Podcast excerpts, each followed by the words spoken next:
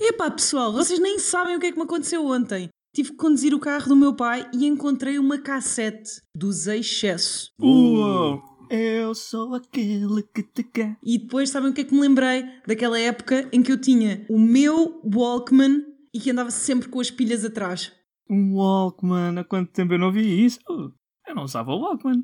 Eu tive um Discman.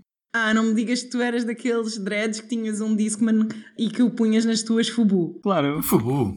Não tive nada disso. Ah, tu de certeza que eras daqueles betinhos que usava uma camisinha toda janota e andava sempre com o telemóvel de última geração. É isso, não achas? Aqueles catramolhos como o Marco tem. Ah, não me digas que o teu telefone era maior que aquele que o Marco tem hoje. Não acredito.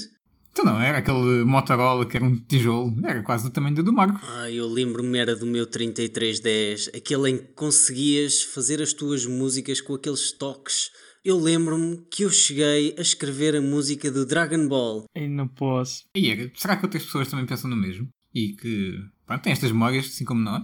De certeza, de certeza que há mais malta. Então, e se fizéssemos um podcast sobre as nossas frustrações dessa época? Isso é uma excelente ideia. Depois metíamos assim tudo assim, numa caixa, né? numa marmita, como nós costumávamos levar para a escola.